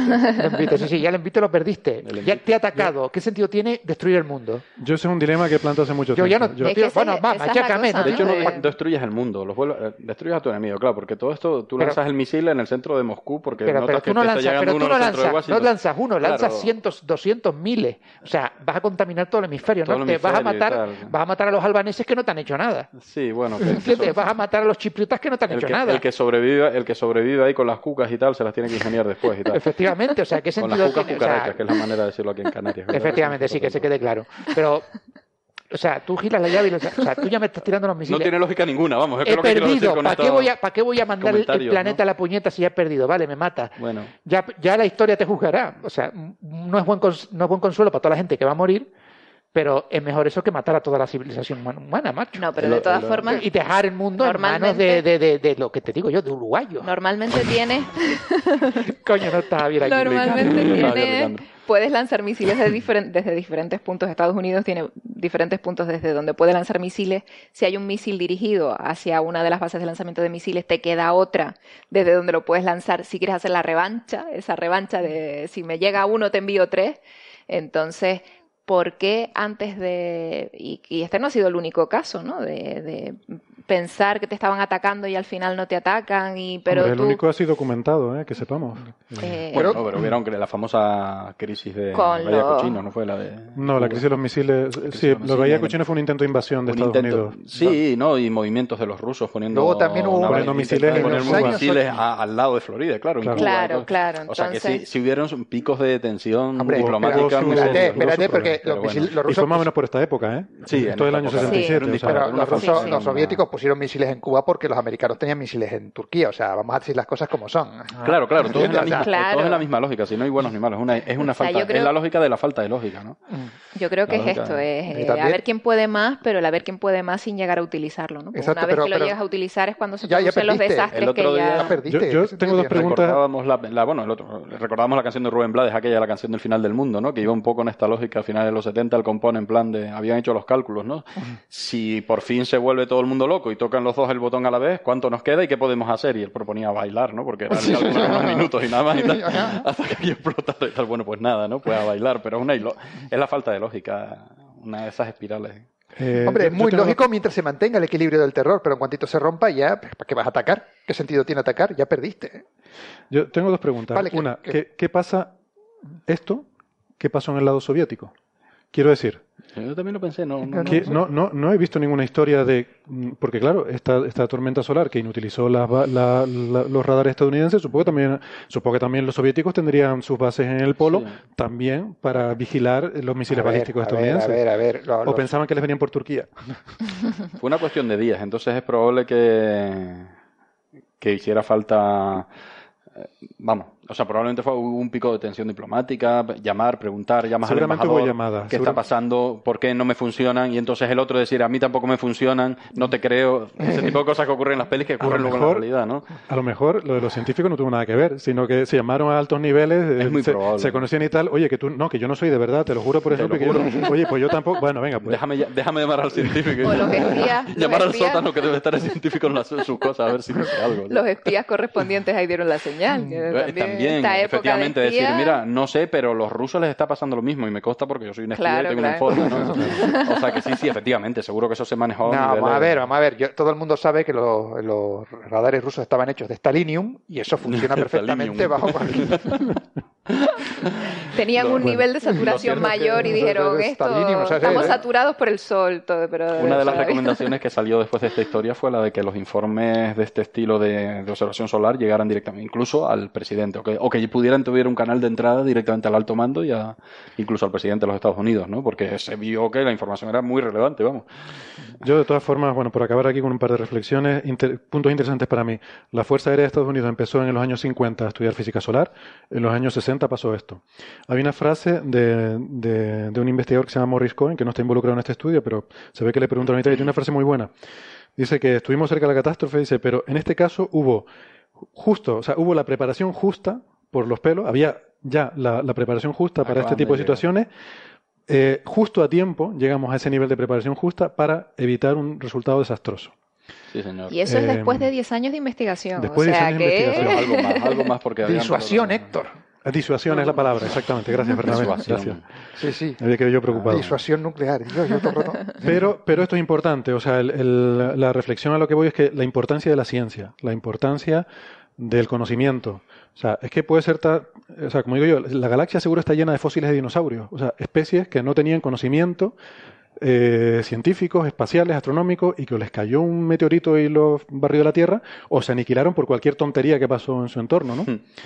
Y Carl Sagan, en Cosmos, él solía hablar del absurdo, del sinsentido de que cayera un día un, meteorito gordo y que un impacto de un meteorito grande fuera confundido por los sistemas de alerta automáticos como un ataque nuclear e inmediatamente respondiéramos esto mismo, básicamente, ¿no? Por ejemplo. Pero él, el evento que él veía era eso, un impacto de un meteorito, ¿no? No se le ocurrió pensar en una tormenta solar. No, claro. Y sin embargo... Sí, un desencadeante, ¿no? un desencadenante, o sea, cualquier cosa que pasa y tú automáticamente te autoaniquilas. Te pica un O sea, esto es el, colmo de la paranoia de, de un colectiva. y los rusos haciendo, como comentamos el otro día, sus naves no tripuladas para lanzar misiles y cosas así. Estamos volviendo. Hay, hay, una cierta escalada otra vez de esta cuestión de la guerra nuclear. Espero que no lleguemos a los niveles que historia, los años 60, ¿no? esta historia es bonita después de todo, ¿no? Tengo un poco de esperanza de decir, bueno, no hemos perdido totalmente el juicio, ¿no?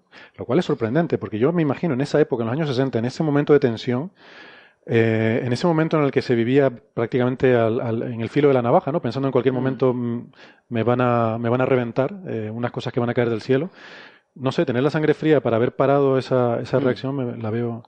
Y eso que comentaba Bernabé, mm, es un dilema moral que eh, a mí me, parece fascinante, porque creo, en el fondo, que la, supervivencia futura de la humanidad depende del resultado de ese dilema, y es algo que, que, llevo tiempo diciendo. O sea, vamos a poner una situación hipotética, exagerando lo que tú planteabas, Bernabé, a poner una situación hipotética de que el mundo está dividido en dos bloques, eh, de que esos dos bloques tienen capacidad para aniquilarse completamente, que bueno, de hecho hay arsenal de sobra en Estados Unidos y la Unión Soviética, incluso con los tratados de no proliferación hay arsenal de sobra para, para aniquilarnos. Y suponte, te pones en el caso de que tú detectas un ataque masivo de tu adversario. Los misiles están en el aire y no tienes defensa, no los puedes parar. ¿Vale? Esa es la hipótesis de trabajo. No, no quiero entrar en que, bueno, ahora mismo hay sistemas de contramedidas y tal. Vamos a olvidarnos de todo eso. No hay nada que hacer estamos todos muertos. Los misiles están en el aire, van a caer. Y hombre, salvo que les hayan quitado la carga nuclear y la han sustituido por fuegos artificiales para darnos una, broma, una, broma bromita, pesada. Una broma pesada. Sí, sí, sí. Salvo eso, estamos todos muertos. Bien. Tú tienes el botón para el contraataque. Contraataque masivo para vengarte. Mm. Es el botón, el botón, botón rojo grande pone venganza. Aquí vamos a morir todos. Pero este es mi botón de venganza. ¿Aprietas el botón o no aprietas el botón? Entonces, yo estoy seguro de que en los tiempos de la Guerra Fría la respuesta era sí. Sí, sí, sin Seguro. Duda, Yo creo que con el paso del tiempo, yo siempre digo que mi esperanza es que la humanidad poco a poco ha ido mejorando. Yo creo, ¿no? Si miras para atrás en la historia, yo creo que cada vez somos un poquito mejor personas, ¿no? Entonces yo creo que eso ha ido mejorando. Yo creo que hoy en día el porcentaje de personas que apretarían el botón venganza es menor del que habría en los años 60. Pero tengo la sospecha de que sería mayoría. Yo no lo sé, pero ahora también tenemos mucha familia, tendríamos familia en el otro bloque que cada vez nos movemos más. además, además de sí. Entonces, ¿quién no tiene un hijo o un nieto trabajando en el otro bloque? Porque en este bloque no hay trabajo, por ejemplo, ¿no? Vale. Entonces, eh...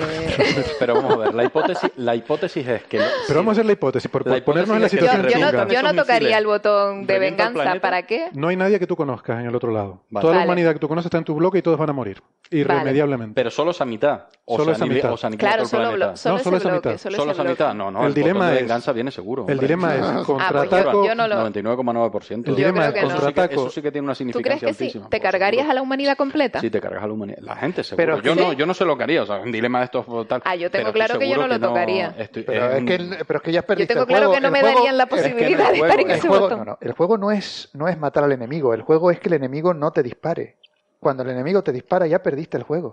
Es, lo que se llama romper la baraja en términos coloquiales. Y estoy seguro de que una a ver, es más, estoy seguro de que el que tiene ese botón lo tiene por algo y si lo tiene el día que ocurra eso se verá en la obligación además. Eh, no, ese botón está, ese botón está para la lógica, lo que es ilógico es llegar a necesitar tener ese botón. No, no, ese botón está para que el otro no te lance los misiles a ti. Ese botón está diciendo, ah, como me lance los misiles te la comes también. ¿eh? tú me estás diciendo que medio planeta va a aniquilar del medio planeta que se entiende que está en confrontación tus rivales, que son los malos, ¿vale? Son los malos van a aniquilar a ti y tú tienes la posibilidad de aniquilarlos todos y entonces perdemos todos y no, y nos quedamos en una cuestión, al menos que sobrevivan ellos, que son los malos, son los que me están aniquilando, pero bueno, son el futuro de la humanidad, es lo único que va a sobrevivir. Esa es la pregunta. Queremos, pues o sea, amamos, amamos más nuestra especie u odiamos más nuestros enemigos. Tenemos los dos sentimientos, odiamos a los extranjeros, nos caen mal los extranjeros, son mala gente. Si encima son enemigos, entonces ya los odiamos. Claro. Pero son nuestra especie. Entonces... Es un debate muy complicado, pero también te puedes retrotraer a la lógica de que los dinosaurios también desaparecieron. Entonces, llevamos muy poco en el planeta como seres humanos. Nos da la sensación de que llevamos toda la vida, no llevamos nada, ¿no? Si están por ahí los cálculos. Yo llevo toda mi vida, ¿eh? Cuidado. yo, también, más o menos, yo también. Desde que me viene la estrella de Tabi y tal. Que pero sí que eh, lo cierto es que hay unos cálculos, ¿no? Era si la historia del universo fueran 24 horas, nosotros creo que llevamos una centésima, una décima segundo. No, el último segundo segundo es la humanidad desde la. O sea, nosotros llevamos un millón, dos millones de años, dependiendo de dónde definas que empezamos. Los dinosaurios, que estuvieron 100 millones. Algo así. De ese orden, ¿no? Estuvieron muchísimo más. Muchísimo más. Y los yo, sigo pensando que. Entonces es muy. O sea, no, no hay nada que me haga pensar. O sea, yo creo que una especie, una especie que pulsa el botón en ese dilema eh, no sobrevive demasiado tiempo a su desarrollo tecnológico eh, con capacidad de destrucción masiva.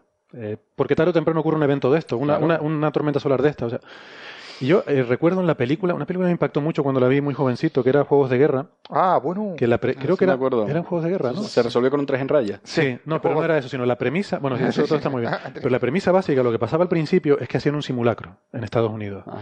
Eh, aislaban a la gente en ah, los hilos nucleares, sí, verdad.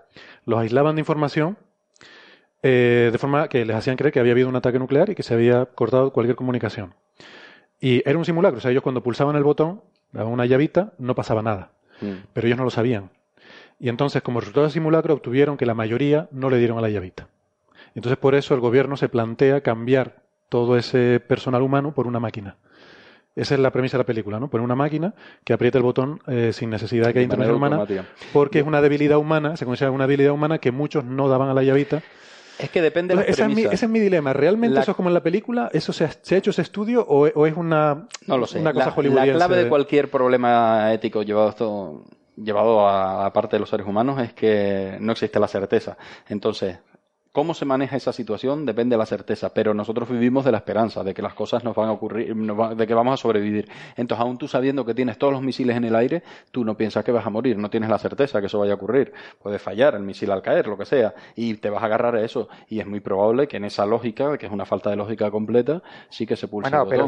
aunque o al revés, o no se pulse, porque si piensas, se pulse. si piensas que vas a sobrevivir, la humanidad, podrías, podrías seguir viviendo pensando que te has cargado a millones de personas si pulsas ese botón. Te tiene que poner muy mala, de muy mala leche saber si, son los que se han cargado a toda tu gente. toda tu gente pero es, una, es, una, persona la que le da el botón, no son todos los que viven en ese bloque. Yo creo que esa persona puede vivir perfectamente con eso porque además está seleccionada. Yo creo que ahí está, ahí está el tema, que la selección de la persona que le va a dar el botón ya se hace para alguien que sí que le dé el no, botón. No, pero son personas que van a dar el botón. Yo, yo hablo de, de, máximo nivel, del presidente de los Estados Unidos o el, o el premier, eh, iba a decir soviético, ya no. Ay, Dios, a veces a uno le entra la, nostalgia. El presidente Dios, Me acaba de venir, perdona, es que me acaba de venir ahora la situación esta de los años 60, eh, de la tormenta solar y los radares inutilizados y tal, y me acaba de venir la imagen de Putin en un lado y Donald Trump en el otro, y se me acaban de poner los pelos como escarpias. No, pero es que no se puede tener ese botón. Y la hemos liado, pollito. yo niego la mayor, que eso es a donde yo voy. Si existe un botón en el que tú puedas cargarte la mitad del planeta, el botón es susceptible de ser pulsado. El botón está para que el otro lo sepa y tenga otro igual y compensar el que él tiene. Bueno, el, botón es metafórico, estamos hablando, estamos hablando de metafórico. Error. Bueno, había otra película. tú puedes activar con una decisión eh, relativamente rápida, que puede ser una llamada, puede ser una llave, puede ser un botón, puede ser lo que quieras. Si tú puedes activar un sistema en el que de manera irreversible, cuando ya has tomado la decisión, se te aniquila la mitad del planeta, eh, claro, claro, que además el que esté con la responsabilidad de pulsarlo se sentirá, porque ese botón está para eso, se sentirá en la obligación de hacerlo. Mira, acabo de caer en otras dos películas donde aparece ese dilema. Uno es una serie muy buena que se titula La Tercera Guerra Mundial, una miniserie que sale Rock Hudson y algunos otros actores famosos también. Buena, sí, sí. Esa serie es muy buena. Y esa, esa serie. Una microserie de tres Es una miniserie de tres, cuatro episodios. Sí, sí, sí, sí, Y esa serie termina y bueno, no, voy a hacer un spoiler, pero es muy interesante el final porque termina con esa situación. Rock Hudson es el bueno, el presidente de Estados Unidos, y termina en esa situación. Termina sabiendo que viene el ataque del adversario y teniendo que decidir si contraataca o no. Y, eh... Bueno, eso de que es el bueno, es el bueno desde el punto el bueno de vista. La pena. Vamos a ver, vamos a ver. No, no, independientemente que sean americanos o soviéticos, siempre va a haber un bueno. El bueno son los tuyos. El bueno son los tuyos. El bueno son los tuyos. si yo hago la peli, el bueno seré yo, efectivamente. Pero si va a haber. Eh, no, te lo digo porque si es el malo de la película, tienes claro lo que va a ser. Ahí, no hay, ahí no hay discusión. Ya, ya, pero claro. Siendo el bueno eso de la del bueno. el bueno de la película, se entiende. Y luego hay otra película que es de submarino que se llama Marea Roja también, que se daba otra situación parecida. Ah, que era un submarino nuclear que recibía un ah, mensaje, pero no estaba claro. de, Tom Clancy, sí, exacto. Está basado en un libro de Tom Clancy. Y está muy bien, ¿no? y está muy bien. Hay una pelea entre el capitán y el primer oficial sobre qué es lo que tienen que hacer, ¿no? Pero tiene una lectura muy humanista, ¿no? Además, el final. Esa peli también tiene la evolución y tal, está bien, ¿no? Una novela, pero en la, en la, lo cierto es que en este. podemos ser, y Denzel Washington. Y Denzel Washington, correcto. Sí. Bueno. bueno, vamos a ir pasando de temas, si les parece. Sí, esto pone, este pone... Eh, brevemente vamos, vamos, a comentar. vamos a ir pasando de tema y vamos a comentar un par de cosillas más, de, pero a modo breve, ¿no? que, que nos ha dejado la semana. Por ejemplo, ya que estamos hablando sobre el Sol eh, y hemos derivado en, cataclismo nuclear y cosas así. Qué barbaridad. por cierto, a partir de ahora en mis charlas de divulgación, cuando hable de posibles efectos de tormentas solares, además de interrupciones de comunicación y tal, voy a poner guerra nuclear como una posible consecuencia. es, un ejemplo súper guay. Pero eh, Ah, bueno, yo, no, yo quería decirlo también, que es un ejemplo muy bueno de que la ciencia es algo muy importante y, que, y que es beneficioso. Bueno, que ya que estamos hablando del Sol, eh, resulta que eh, desde el día 2 de agosto ha estado ahí funcionando un poco mal nuestro principal observatorio solar, que es el, SDO, el Solar Dynamics Observatory, que bueno, la verdad es que ya ha pasado eh, su misión nominal, que eran cinco años, y, pero nada, está ahí como un campeón, sigue funcionando. Y, aquí somos muy fans, es el que produce estas movies tan bonitas que habrán visto en internet, casi todas probablemente, de esas movies que ven con erupciones y llamaradas súper espectaculares, eh, son obtenidas con este satélite. Amor de padre. Yo tengo, yo tengo una estudiante que se llama Ana, Ana Belén, que está, Ana Belén Griñón, que está haciendo la tesis con datos de este, de este instrumento. Que si nos está escuchando, saludos Ana, deja de escuchar tonterías y ponte a trabajar, que tienes un montón de datos todavía que analizar. Y, pero resulta que este, este cacharro pues lleva desde el, desde el 2 de agosto que ha tenido problemas porque debido a algún, algún fallo pues eh, cambió de modo para hacer unas observaciones de eclipse, porque pasaba la luna delante del sol. Y, bueno, pues siempre es un buen momento para hacer un tipo de observaciones que te permiten hacer calibraciones, etcétera. Pero luego no, no volvió bien al modo científico y ha habido ahí algunos problemas, pero bueno, poco a poco se han ido recuperando los instrumentos y esta semana ya recuperaron el tercero, eh, con lo cual ya está otra vez plenamente funcional. Así que nos alegramos de recuperar al SDO. Muy bien. Más datos, más datos. Más datos, más datos para la tesis de Ana. Sí. y, nada, y hay, un tema que sí que, es interesante. En realidad esto lo, tenía para la semana pasada, pero no nos dio tiempo de comentarlo. Eh, y es interesante, no sé si lo han visto, sobre la salud de los astronautas que pasan tiempo en el espacio, pero en el espacio lo que se llama profundo, o sea, fuera de lo que es la magnetosfera, ¿no? O sea, no estamos hablando de la Estación Espacial Internacional, que todavía está dentro del escudo magnético de la Tierra, sino fuera, ¿no? Porque ha salido un estudio reciente en, Nature Science Reports, Scientific Reports, en el que llegan a la conclusión, hacen estudios de muertes por, eh, en fin, los astronautas que han participado en las misiones Apolo y en otros programas, y, y, llegan a la conclusión de que la muerte por enfermedad cardiovascular es mucho más alta que en la población general entre los astronautas que fueron a la Luna incluso comparándolo con los, o sobre todo comparándolo con los astronautas que o bien no han volado nunca, que han pasado por todo el proceso pero que no han volado, o los que han estado en órbita baja, por ejemplo en la Estación Espacial Internacional, o en las misiones de la lanzadera espacial, que son órbitas bajas, ¿no? ¿Qué les parece? Que falta muestra. Falta muestra, ¿no? Falta muestra, sí. Son muy pocos los astronautas que han estado en la Luna. Afortunadamente, falta muestra, porque estamos hablando de, astronautas muertos. Entonces, nos gusta, nos gusta que falte muestra. Sí. No, creo que son eso, son eh, de siete astronautas eh, que fueron a la Luna y han fallecido tres han fallecido de, por causa cardiovascular. Entonces, claro, eh, pues no son demasiados datos como para llegar a una conclusión pues muy, muy, certera, ¿no? Muy robusta. Y, y después otra cosa que me planteo yo es, pues estos astronautas que de las misiones Apolo eh, estuvieron sometidos a una presión, a un estrés mm, pues muy importante, ¿no? que a lo mejor otros astronautas posteriores no estuvieron sometidos a lo mismo, porque esto, un poco volviendo a la Guerra Fría, eh, también había ahí una guerra de ser los primeros, de tal. Entonces, pues sabemos que todo ese estrés eh, también afecta, también es importante para, para, el corazón, para las enfermedades de corazón. Entonces, que, se pueda... Naira, que aquí hay, eh, básicamente hay cuatro poblaciones mm, que se usan ¿no? como muestra de comparación. Está, por una parte, la población general de esa edad, de gente de esa edad. Por otra parte, astronautas que nunca volaron. Y por otra parte, astronautas que han hecho misiones bajas, ¿no? Eh, y, pero todos de la misma edad. Con lo cual yo entiendo que ese efecto de, estrés y depresión psicológica es común a todos porque no se sabía hasta prácticamente el último momento quiénes eran los que iban a ir a la Luna, ¿no? Hombre, eh, entiendo, bueno, yo no he leído el artículo en detalle, pero mm. entiendo que en, esas muestras de comparación están también los otros, ¿no? Sí, pero estamos hablando de tres astronautas. Sí, no lo sé si todos, si en la muestra eh, de los que han hecho órbitas bajas, por ejemplo, son estaban también preparándose para la misión Apolo, no sé si, si todos, ¿no? Entonces, o cuántos de esos que se prepararon para la misión Apolo eh, al final no fueron y están, han entrado en la muestra. Entonces, bueno, habría que verlo un poco mejor. A mí lo que me parece más significativo es que someten, bueno, dicen, por lo que, por lo que entiendo el artículo, dice que se debe a, a la radiación, ¿no? Una mayor cantidad de radiación que es la que, produce el fallo, de, las arterias. Sí, entonces lo que me parece más significativo es que se ha hecho el estudio de una radiación como la que tendrían en el espacio profundo sobre ratones y entonces sí que ven un deterioro de, las arterias en los ratones, pero después de seis meses sometidos a radiación, que en años humanos serían unos 20 años humanos.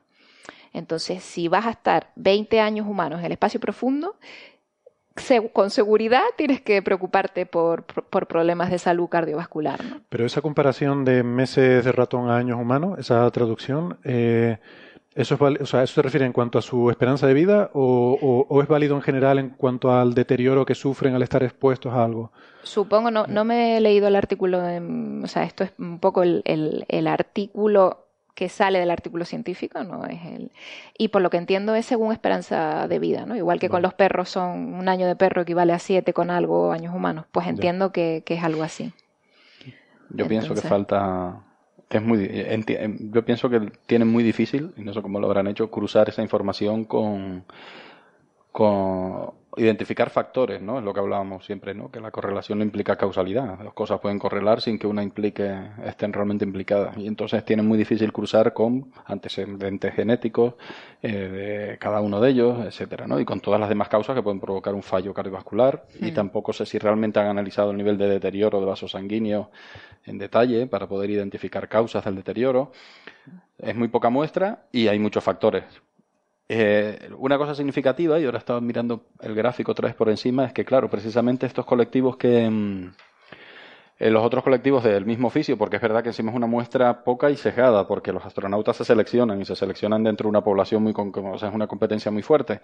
Y entonces, efectivamente, la verdad es que la y población. en muy buena forma física. la población de astronautas, es lo que iba a decir, realmente mueren significativamente, en general, menos que por eh, enfermedades coronarias o relacionadas con el corazón que el resto de la población, que nos morimos bastante por esa, es una causa bastante habitual.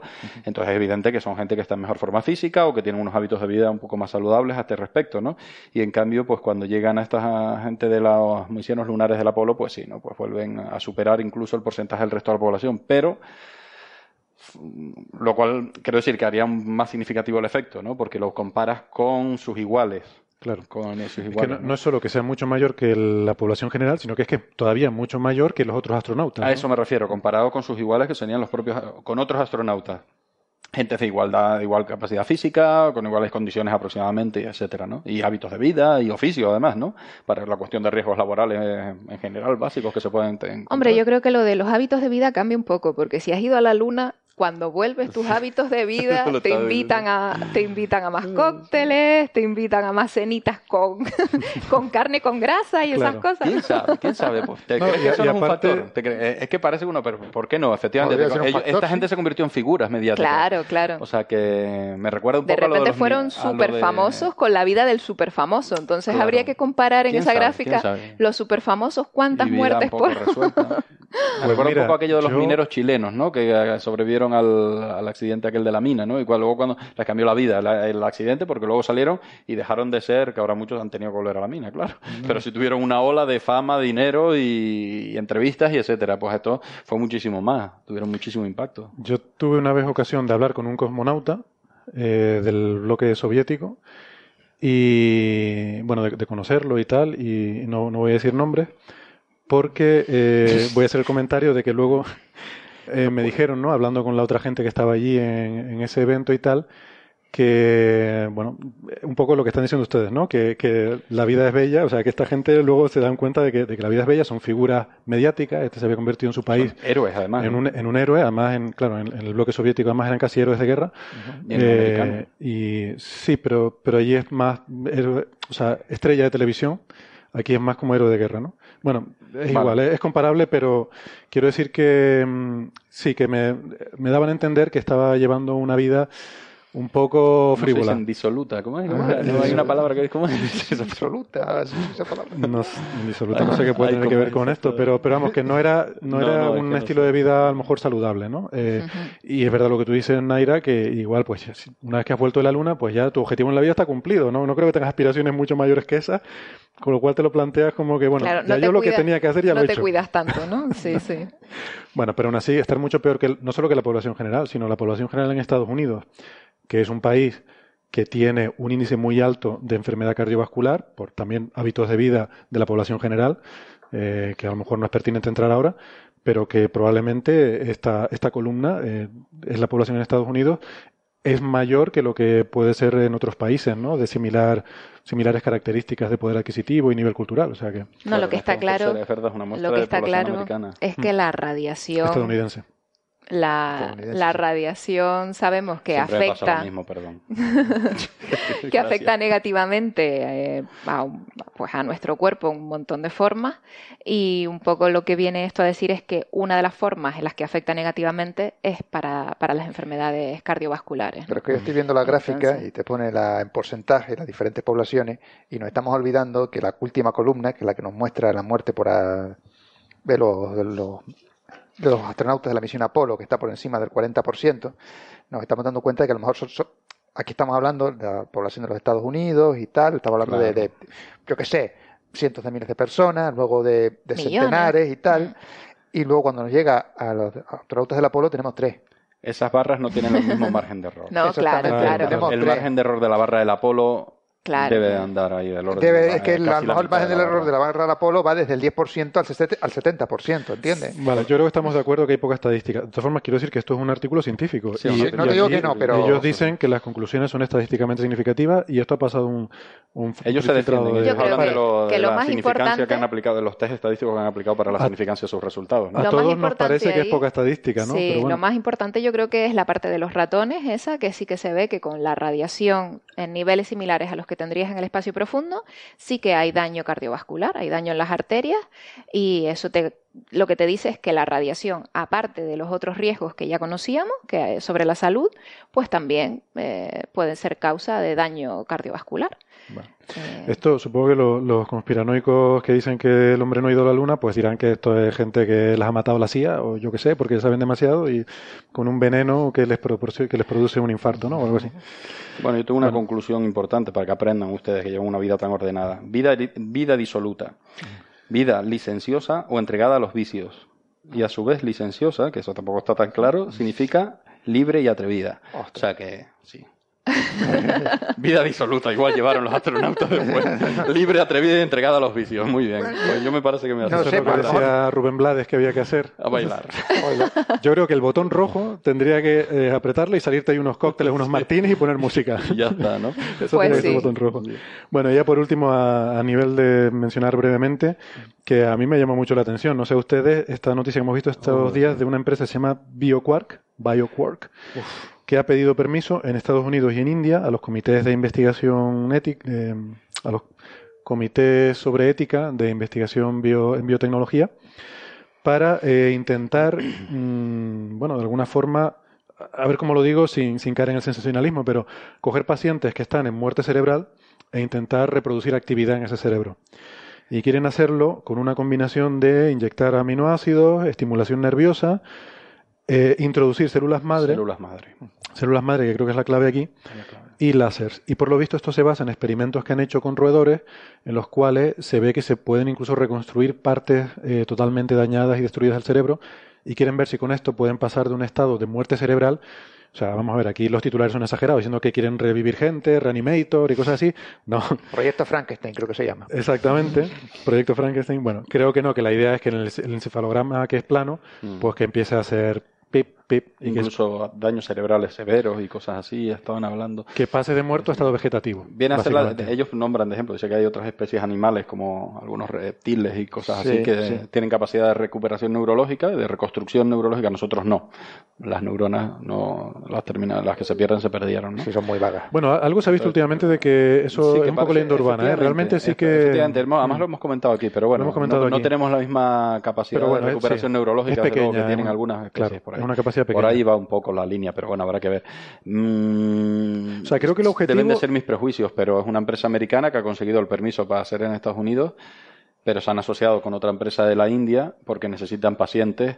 No sé si hay una cuestión ética antes que lo hablamos de fondo. Cuando lo leí me vino a la mente, pero reconozco que es una cuestión de prejuicio. Además, teniendo en cuenta que el investigador principal es el varón von Frankenstein, yo cuidado. Hombre, en realidad alguien, alguien, que está en muerte cerebral, mm, yo creo que, que, los familiares seguro que dan la aprobación a que se pruebe alguna terapia. Eso seguro. Y en Estados Unidos, en la India y aquí donde sea, ¿no? si, hay una mínima oportunidad de que, de que parte de la actividad cerebral eh, se vuelva a recuperar, cualquier familiar lo va, lo va a afirmar. Bueno, yo estoy con Julio en ese aspecto y perdonen nuestros oyentes de la India, que no creo que haya muchos, pero alguno habrá a lo mejor. Eh, pero me parece muy raro que una empresa estadounidense para buscar pacientes se tenga que ir a la India. Algo hay algo, hay algo raro ahí Según yo leí, entiendo que también eh, o sea, tienen pacientes en Estados Unidos también. Sí, tienen pacientes en Estados Unidos. O sea, que reconozco que hay una parte de prejuicio. O sea, estamos, vamos, el prejuicio es me voy al tercer mundo a buscar. Sí, sí, eso es que me resulta un poquito... para un experimento que claramente ha necesitado unos permisos éticos y que está en el límite de una. O sea, que es una investigación demasiado intrépida y demasiado rondando y además la no es una de la ética sino es una empresa privada. Esos experimentos, ¿no? Una empresa privada que estará buscando rendimiento. Bueno, de acuerdo que eso es un prejuicio mío por mi parte también. Me voy a comprar la ética al tercer mundo. pero también son prejuicios y ni me constan ni, ni nada, ¿no? O sea, Han obtenido permiso en los dos países. Han obtenido permiso en los dos países y creo que tienen pacientes en Estados Unidos. Y es muy fácil pensar que cualquiera que esté en una situación como la que pretenden solucionar se preste voluntario, pero es que aprovecharse para un rendimiento, para sacar rédito económico de, esa situación de desesperación, también tiene un debate ético de fondo, ¿no? Bueno, de todas maneras, ojalá tengan éxito porque sería algo fantástico. Eh, no para las personas que están muertas, sino me refiero yo porque eso abriría nuevos tratamientos a la hora de tratar el Alzheimer y todo tipo de demencias y, problemas de, yo que sé, incluso accidentes en los que tienes que pierdes parte de la masa encefálica. Efectivamente, yo creo que hay que aclarar que esto va por ahí. O sea, creo que la idea no mm. es tanto eh, el crear zombies, que, sino que la idea es más bien, cuidado, que mola. No, es que lo, digo, pues me hace mucha gracia porque en uno de los artículos populares en los que vi esto, ves que te pone abajo las etiquetas. Eh, de esta noticia trata sobre, pues, eh, una de las etiquetas que ponía era zombies. Hay que tener mal gusto. De verdad, hay que tener mal gusto para. Bueno, que digo que creo que no va por ahí, sino va por más bien reparar daños cerebrales, ¿no? Pero tú quieres hacer tu investigación en cosas lo más vivas posible, pero no quieres experimentar con personas. Eh, porque ahí sí que las consecuencias son, creo que es mucho más sencillo investigar con cuasi cadáveres y probablemente es más fácil conseguir los permisos de los familiares, de lo de tal. Es que es muy complicado éticamente, porque cuasi cadáver es alguien que está en un estado de muerte cerebral. Eh, no lo sé, no soy especialista, no sé qué tipo de... cerebral lo que es cuando lo que en el hospital te dice es cuando te desenchufan, lo desconectamos y te desenchufan y te Entonces, de hecho, de hecho estaban hablando, ¿no? Que parte de, o sea, que han diseñado el experimento teniendo en cuenta que las personas que están en esa situación estarán normalmente por ecosistemas de respiración asistida, etcétera. Pero, por ejemplo, si todavía hay reacciones de sufrimiento, de reacción al dolor, reacciones medulares o lo que sea, y con este tratamiento está generando algún sufrimiento, pues es difícil. Pero eso no es muerte cerebral. O sea, eso no es para lo que les han dado permiso. Hmm. No, pero no sé qué. Bueno, no sé si. Es que no, es que no, no soy especialista en, en, absoluto. Sé que es muerte cerebral, pero no sé si hay reacciones todavía automáticas, nerviosas, porque cuando tienen. No lo sé. Es un tema que para mí no, lo he eh, tratado nunca. Hombre, si, si, lo sometes a un estímulo puede haber una respuesta. A eso me refiero. Vamos, como un doloroso y está generando un dolor. No lo sé. No, pero un dolor no. Quiere decir que si le das un calambrazo en el cerebro, pues a lo mejor se mueve un dedo. Eso. no es... Claro, hay reacción. O sea, digamos que mantienes vivo el sistema nervioso. Pero, los receptores, los receptores del dolor están en el cerebro, o sea, si no tienes actividad cerebral, aunque tengas algún tipo de respuesta. Hay respuestas medulares también. Sí, hay respuestas medulares. Si tú metes una, una corriente eléctrica a la médula, pues acabas moviendo de manera los, Bueno, no lo sé. Yo, yo de verdad que es un tema que se me escapa mucho, pero que me parece que. Bueno, Más necesitábamos a José Raquí hoy, ¿eh?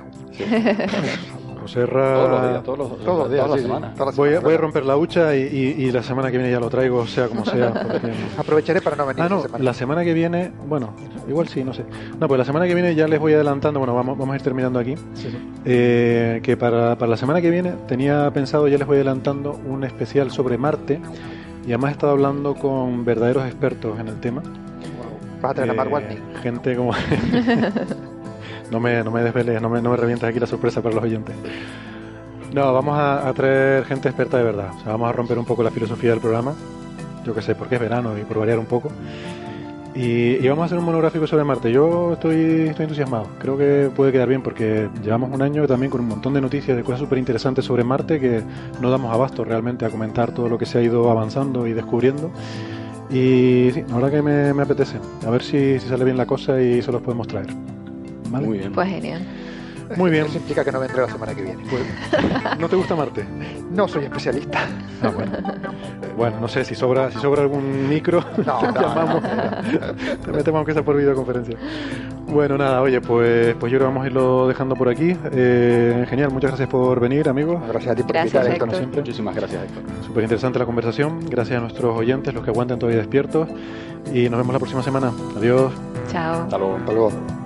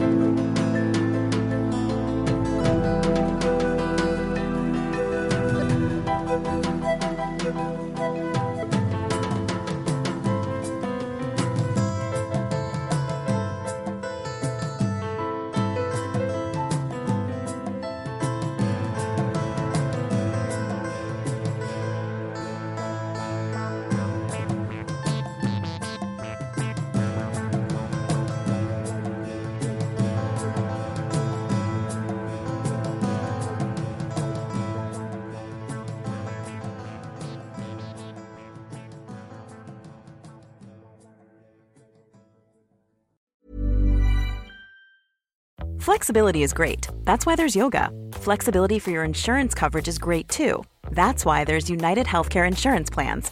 Underwritten by Golden Rule Insurance Company, United Healthcare Insurance Plans offer flexible, budget friendly coverage for medical, vision, dental, and more. One of these plans may be right for you if you're, say, between jobs, coming off your parents' plan, turning a side hustle into a full hustle, or even missed open enrollment. Want more flexibility? Find out more about United Healthcare Insurance Plans at uh1.com.